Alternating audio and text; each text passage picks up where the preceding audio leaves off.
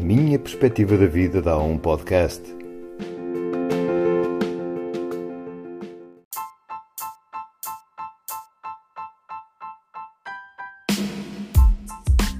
Obrigado por ter estado desse lado